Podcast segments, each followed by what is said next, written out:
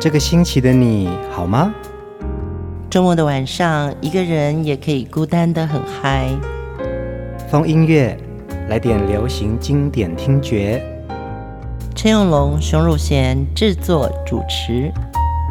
我们的相思在风里游走，谁想念谁？都在周末度过，让我们陪你在歌里散心，要记得谢谢自己一下哦。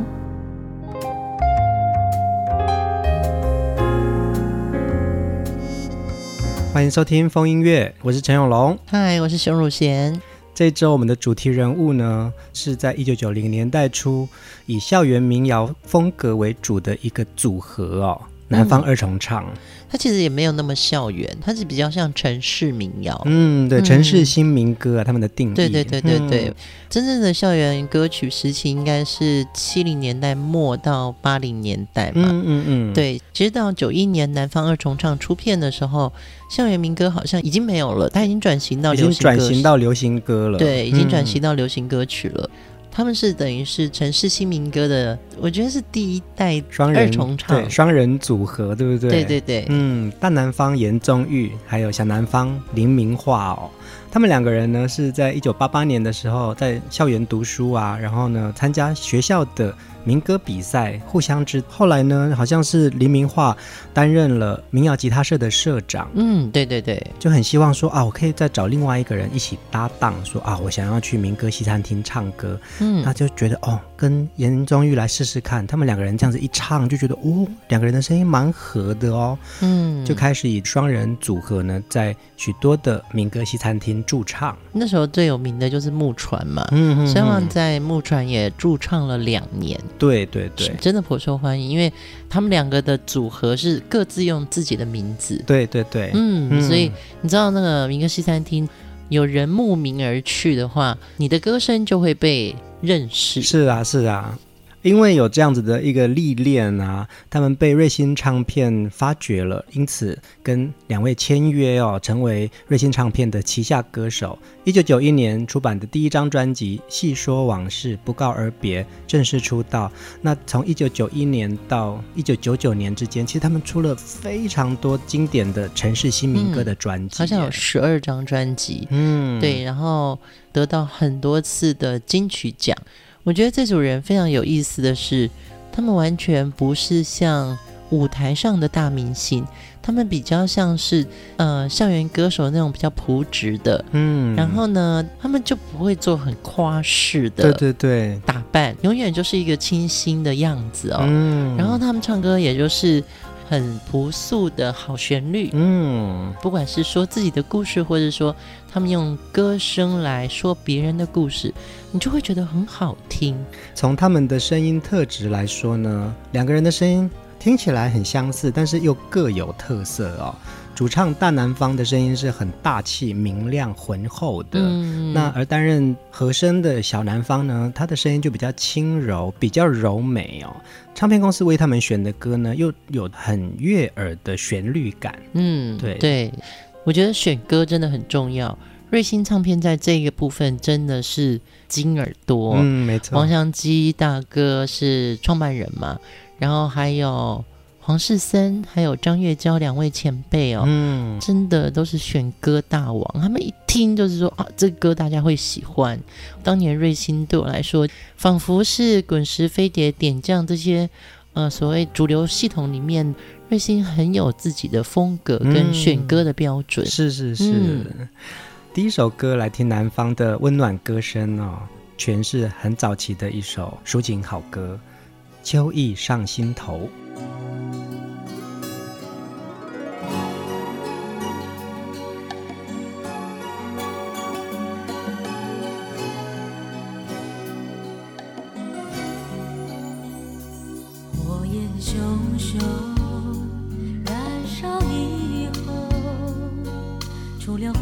是不是？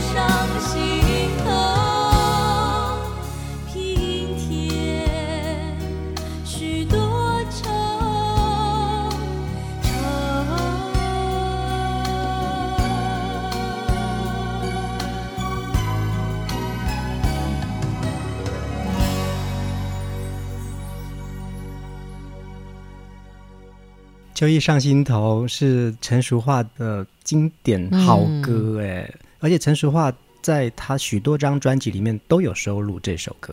这首歌真的很悦耳，秋意嘛，嗯，就是叶嘉秋老师的歌都有一种。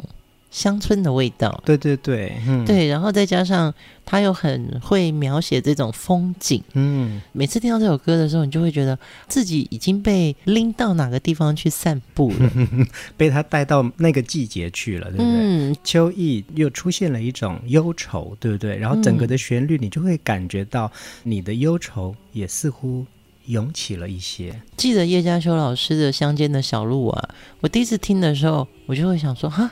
第一个音就是把我带走了，走，走 在乡间的小路上，哇，他的那个领导能力真的很强。嗯，也可以聊一下南方二重唱啊，他们有许多张的翻唱专辑，他们都叫做回归线系列。对对对，就是把这些曾经大家印象的好歌，透过他们自己两个人这么优美的和声，重新。分享给大家。嗯，现在好像很少二重唱，好难哦，都是乐团了，对不对？要么是乐团，要么就是呃 solo artist 了嘛，就是主唱歌手。嗯、主唱，对对对。因为其实我觉得二重唱啊，呃，昨天有讲到，因为我那时候九零年代做的是尤克里里嘛，嗯，你知道尤克里里上一集有讲到，就是我取名字多么的辛苦，多么的难，对不对？对，因为其实我们不想叫优客二重唱，嗯，就是我们一定要想出一个跟他们的名字、跟人、跟他们的音乐质感有关系的，嗯，所以就叫优克里里。那南方二重唱呢？比较传统，就是说你要叫二重唱。嗯、我记得最早期台湾还有一个叫原野三重唱，对，就是三部和声了嘛。对对对对对。对 所以呢，再回头来看二重唱来唱这种呃城市民谣的歌曲，他们好像就是你会在路上看到的一些风景、嗯，故事，然后人物，嗯，那我觉得。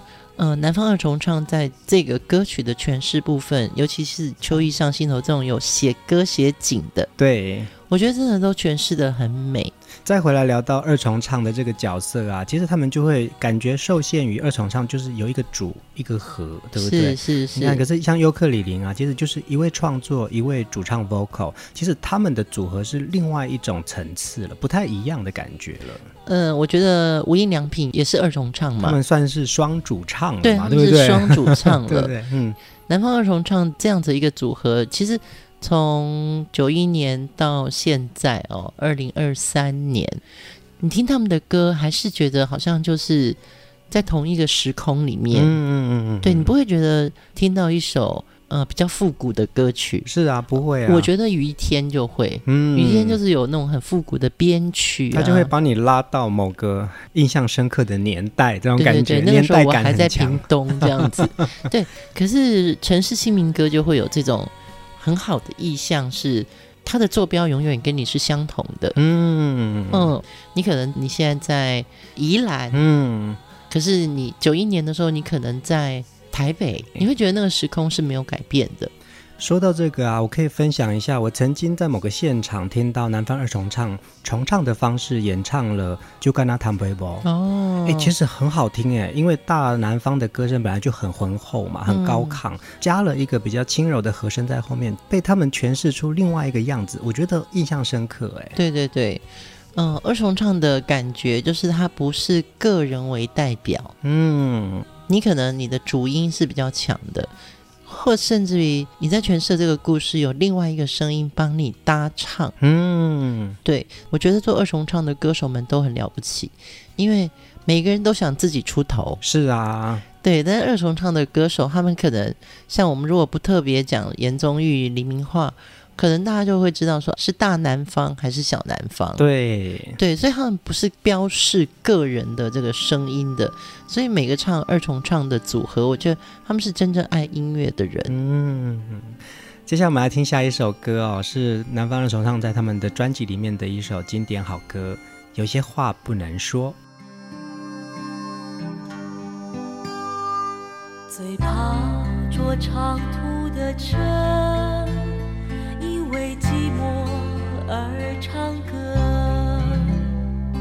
在脑海里假设我就是那一种感情脆弱的人，自己很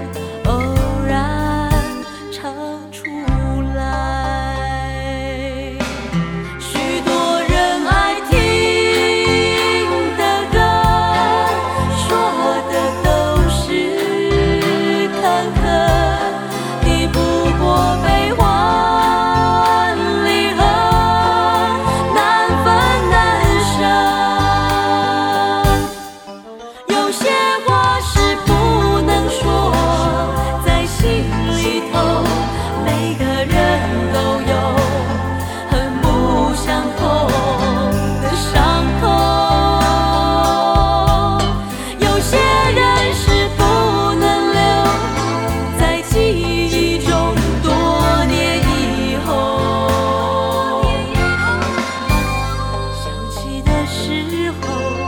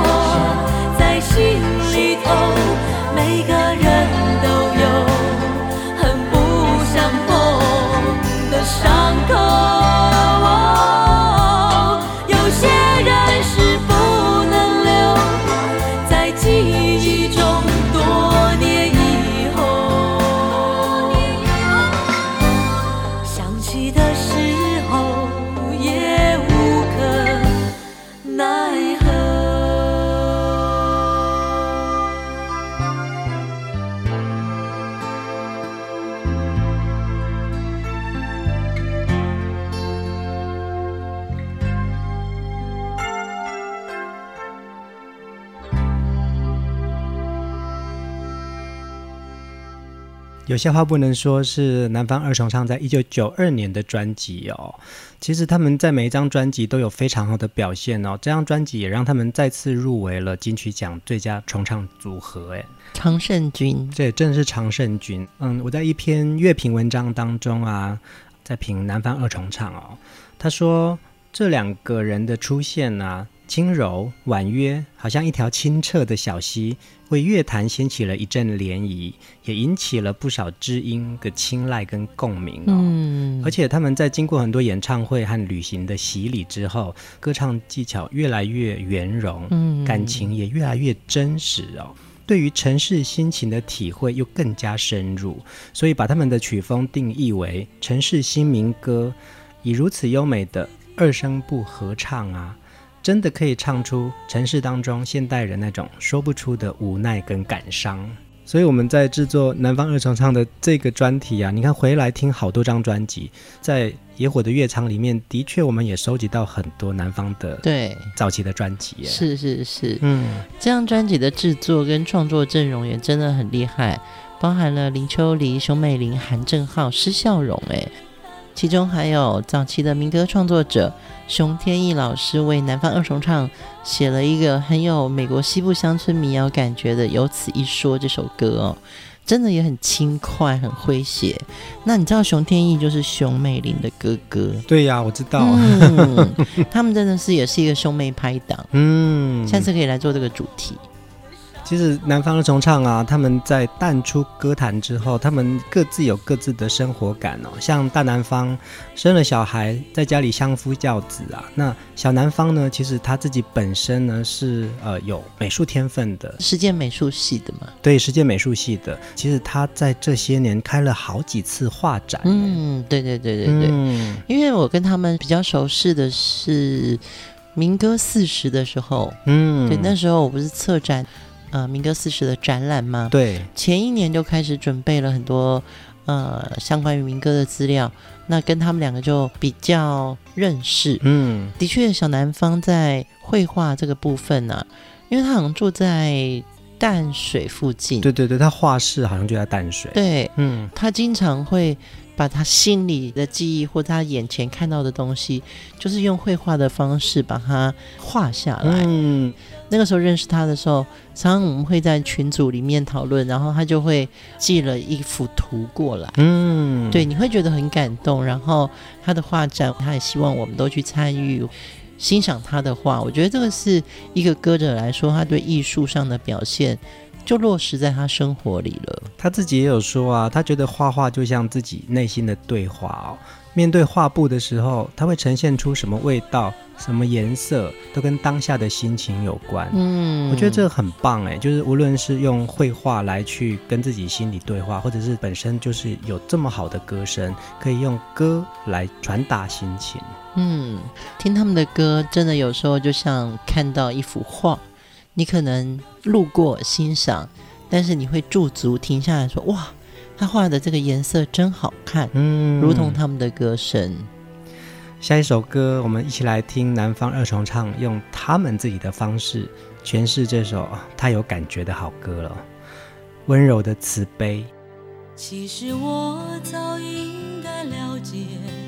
你的温柔是一种慈悲，但是我怎么也学不会如何能不被情网包围。其实我早应该告别你的温柔和你的慈悲，但是我还深深地沉醉在快乐痛苦的边缘。你温柔的慈悲，不知该如何面对，再也不能给我任何安慰，再也阻挡不了我的泪水。你温柔的慈悲，让我不知道如何后悔，再也不可能有任何改变。再也愈合不了我的心碎。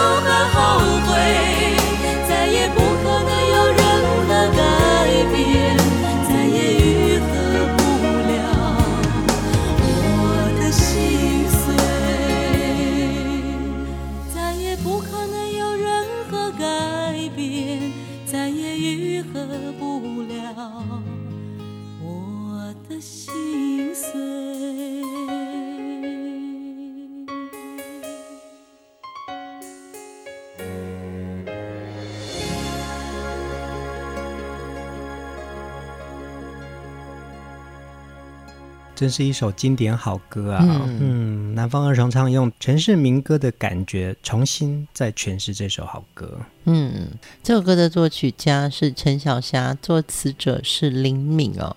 听到陈小霞这三个字哦，我们大概就会觉得哇，又是一首好歌。嗯，那温柔的慈悲这首歌，我真的觉得当时小霞姐写给林良乐唱，比较强大的那个唱法的版本呐、啊。我觉得基本上是不太能取代的，无法取代，没错，真的。对，嗯、然后林良乐很酷的外形，这么一个酷的样子，然后唱温柔的慈悲，嗯，好像跟他的外形中间是有着很多的冲突哦。很多人在翻唱温柔的慈悲，包含王菲，对，我都觉得真正的温柔的慈悲不是应该软软的唱着，应该是。像梁乐那样的很酷的声音，带刺的一种张力，对不对？对，或者说 内心有很多纠结的哦。可是我听到南方二重唱的温柔的慈悲啊，也许因为就是两个音色，嗯，两个音层的关系，我突然觉得还蛮适合二重唱来唱的。我想他们在设计歌曲的和声的时候啊，一定有自己独门的诀窍哦，或是窍门，就是说原来的主歌情感面本来就很强，可是其实另外一个和声的搭配，就是让情绪可以挥发的更大一点。呃，就是你说的这个搭配两个字啊，二重唱很难的，就是你看嘛，连夫妻生活里面都可能会有口角，嗯，哦，就是谁做主谁做副。南方二重唱从九一年到今天，我们还看到他们会出现在舞台上，会有一些演出哦。对啊，近期都还有演出哎。对，你知道吗？一个团他要维持，呃，这样来说有三十年了吧？对，对他们走了三十年，嗯，这个团还没散伙哎。而且每次看到他们出现呢、啊，他们两个的感情是蛮好的耶。对，嗯、很不容易耶。嗯，对，我记得我做优客李林的时候，那个时候应该是九零吧？对，九零九一年初的。对，九五他们就散伙啦，各自不容易啊，各自有各自的想法之后，其实两个人的合作难免嘛，对不对？对，就是我们看到音乐界有很多的好声音，或者是好搭档、好伴侣。呃，你知道，在那个艺术的主张或者表达的过程中间，各持所见，所以就没有，嗯，没有继续合作下去，没有继续走下去了。但是南方二重唱很不容易的是，三十年来，我们听到他们在唱一样的歌的时候，其实时间仍然继续在走，可他们声音没有变。哎，真的，真的，嗯，这是真的很不容易，这要有一定的默契，跟一首歌里面，对这首歌你应该往前，嗯，你是主唱。我来帮你搭什么？那另外一首歌可能说音量一模一样，嗯，那有些地方我唱的重一点，这个东西就是你刚刚讲的，说他们中间一定要有一些沟通或设计，对，或者是说谁前谁后，对不对？然后这个时候你出头一些，然后我在后面帮腔，对不对？对，不对？对，其实一首歌，我们这样讲二重唱，我们的生活里面跟我们生活的最近的，或者是工作。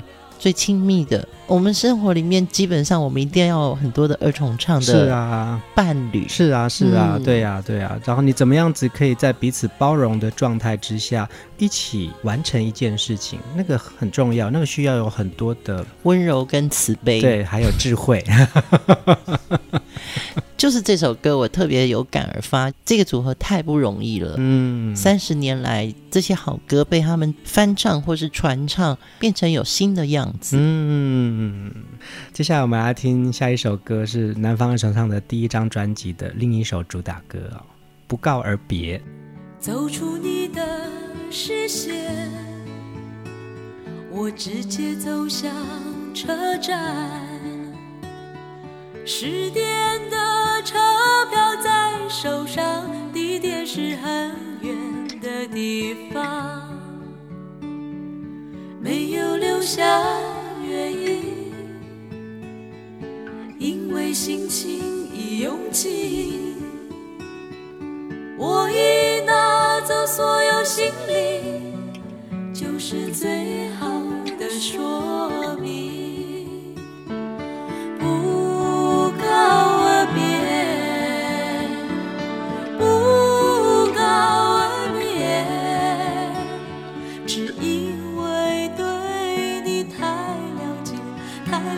再多说也不能挽回。不告而别，不告而别，是不想看见你的眼泪，那会让我做出错误的解决。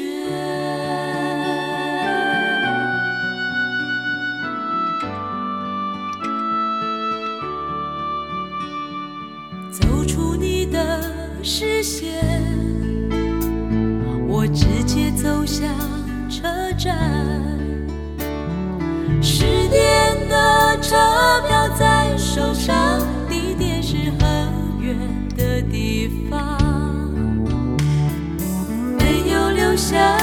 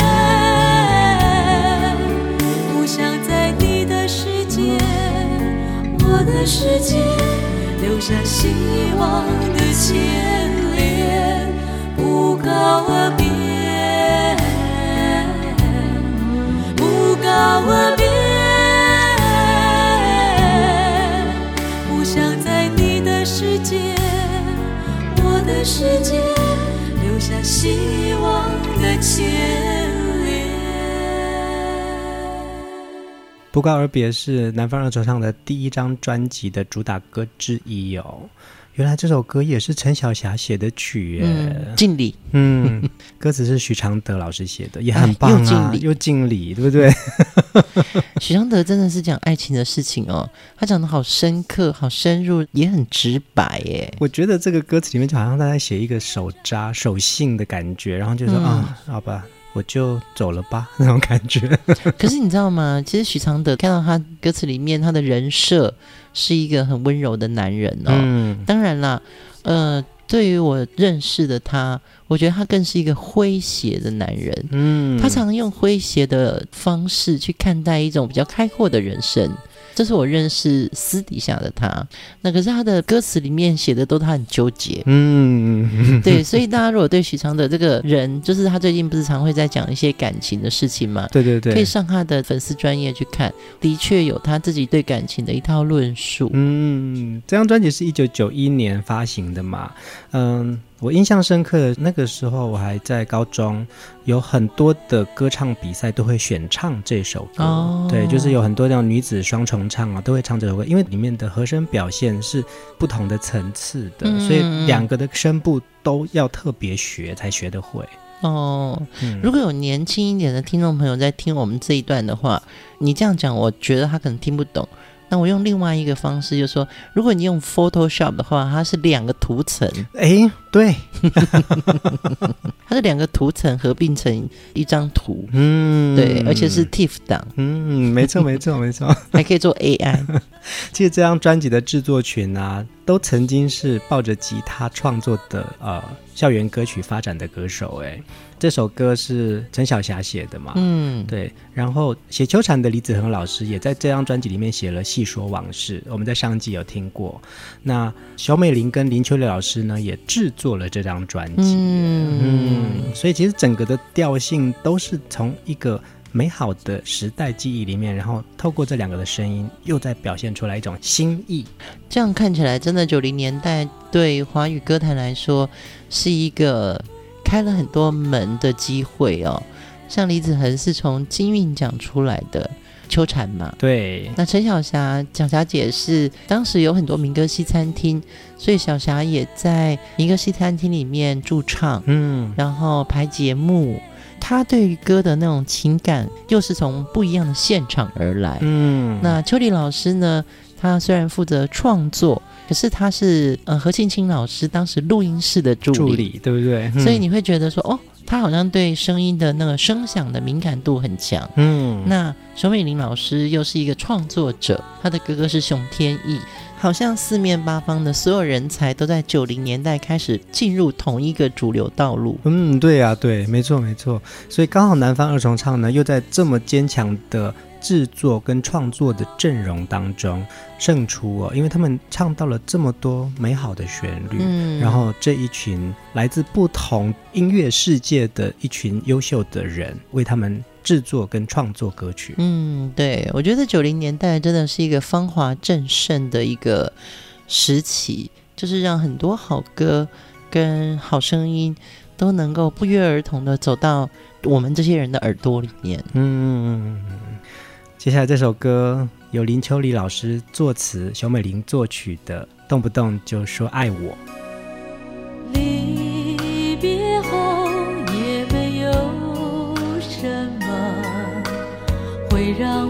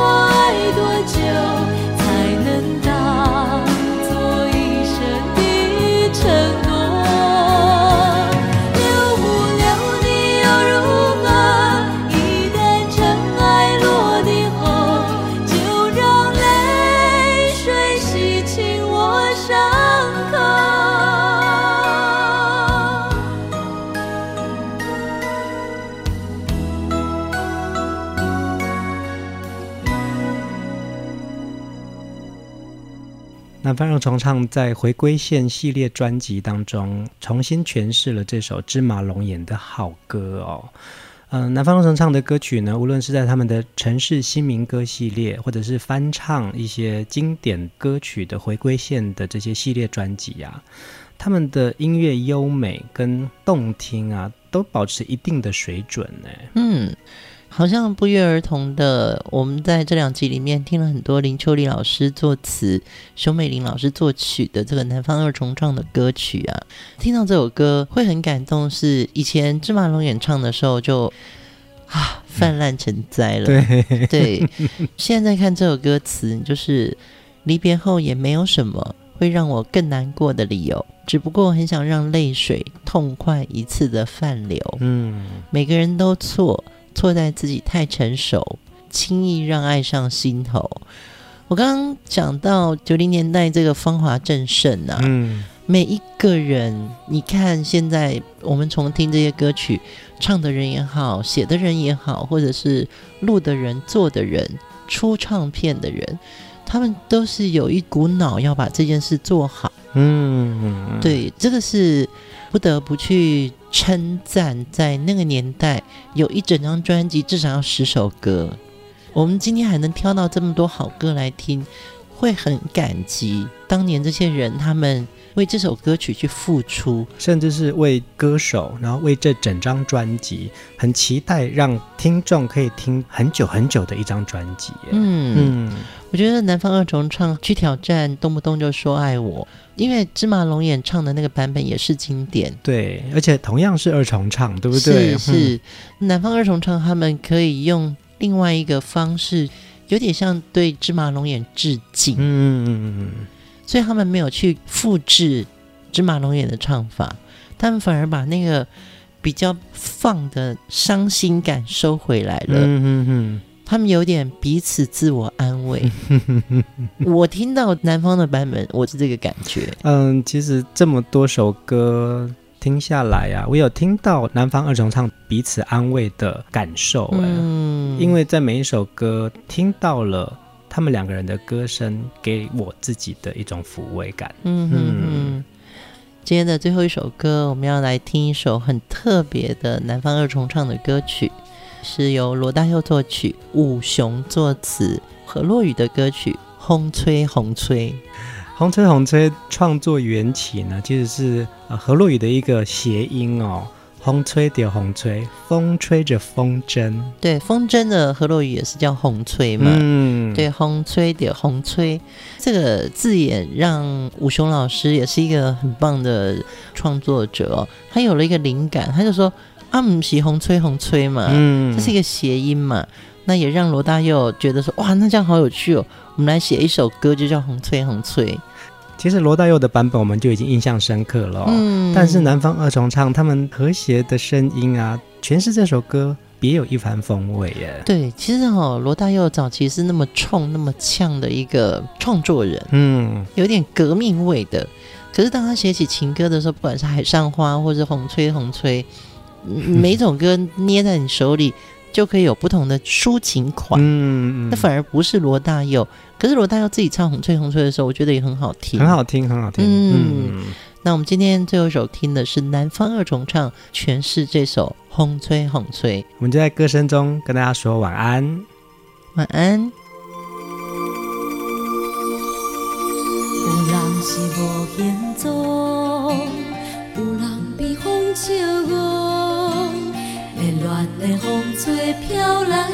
去，想袂到遐风度。你亲像一阵雨，定定无受信用。六月的阳天，阮牵挂可爱的薄情郎。